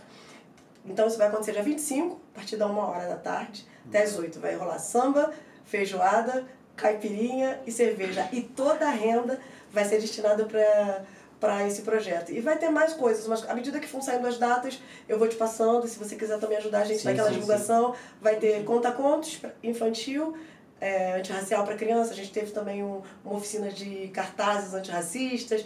Vamos ter muitas atividades também para crianças e para os pais, oficina de, de sonhos e umas coisas assim que a gente acha que esse, esse caso, Vini Júnior, pode ser um verdadeiro divisor de água, assim, uma furada de bolha para que a gente todos possamos, as pessoas possam ver que existe racismo nesse país sim, mas que a gente junto juntos podemos ir mudando. E tem uma frase que eu gosto muito, posso ler? Da, Pode, pode. De uma das minhas escritoras favoritas. Vou ler porque ela é bem grande, tá? Que eu acho que resume o meu sentimento nesse momento. Que é, a minha missão na vida não é meramente sobreviver, mas prosperar e fazer isso com alguma paixão, alguma compaixão, algum humor e algum estilo. Maya Angelou. Então a gente não quer somente sobreviver, a gente não quer somente resistir. A gente quer existir com dignidade, com amor, com compaixão e com muito estilo, né? Vamos combinar? Com certeza. Cara, Obrigada, é, gente. Isso. Eu que agradeço mais uma vez, grato, grato, grato demais. Muita informação. Que nem comentaram aqui no, no, no chat, comentou essa mulher tem um Google na cabeça dela, bastante conhecimento. E não é à toa, né, cara? Acho que você veio com esse propósito maravilhoso aqui para passar nessa terra, pode ter certeza que você não vai passar em vão. Esse é um dos sinais aqui agora, maravilhoso que você está tendo. Gente, eu, eu mesmo tô cheio de emoção, pronto a explodir aqui, de verdade, com todo conhecimento, igual você falou. Cara, ela, ela citou um, um, assunto que nós citamos, porque o episódio que a gente, se for deixar, né, é 24 horas falando sobre o assunto, porque realmente, é, é, programa. é, você falou, é uma coisinha que é rasa, porque tem muito, tem, são micronichos que vai rolando outros tá micronichos. superfície, sabe? É, exatamente, tem que aprofundar mais. Então, é, mais uma vez, grato ao Lubisco, que ele que foi uma das pessoas, cara, por que você não fala? Eu falei, cara, eu preciso de uma pessoa poder dar, pra dar voz. E hoje eu aprendi que eu não tenho que me calar independente, Não tem que se gabar. sabe? Que eu aprendi com você que é agora. Porque eu não me posicionei, acho que é, é legal falar também. Eu falei pra ele, cara, acho que não seria legal eu falar sobre isso. Você acabou de me ensinar isso agora. sim. Tem que falar. Pessoas brancas tendem a escutar Exato. pessoas brancas. Então, quer contribuir, quer ser um, um aliado antirracista? Não se cale. Exatamente. Então, gratidão mais uma vez. Gratidão a Obrigado a cada um de vocês que estão Obrigada. chegando aqui também. Se inscreve no canal, segue o Instagram dela. Vocês vão estar por dentro, pode ter certeza. Aqui do canal do Brazucas Brother, no Instagram, vai estar também os eventos e eu vou estar lá também gravando. Não sei se vocês deixam gravar Claro lá. que sim, Se for claro deixar, que sim, claro que fazer sim. uma matéria bem bacana lá Claro que sim. do espaço, do evento, do que foi Claro, o vai evento e também compartilhar é, o que foi a experiência das outras pessoas que foram participar lá Vai também. ser maravilhoso. E conhecer Venha na tá lá feijoada na também, no também. samba. Ixi, eu vou Contribuir. Todo o dinheiro ó, é muito importante pra gente esse evento, porque o dinheiro vai ser. Todo mundo vai estar trabalhando ali de maneira voluntária para manter o espaço aberto. Quando vocês verem o espaço, vocês vão ver que é um espaço maravilhoso. É em Madrid, É, né? um- é Madrid, na Calle Eu Cáceres. Com uma condição. Você dirige? Ah, não, não, Vocês podem voltar de, Aí eu vocês vou. podem É. voltar de transporte É, público. Vou. A gente liga no nosso Um contato e a gente vai. Exatamente. Então você já está convidado, mais informações estarão também aqui na descrição desse vídeo e também seguir lá no Instagram que vai estar também lá, beleza? Um beijo pra vocês, a gente faz isso aqui, ó. Um abraço virtual Um pra cada um de vocês e nos vemos no próximo episódio. Tchau, tchau. Tchau, um prazer.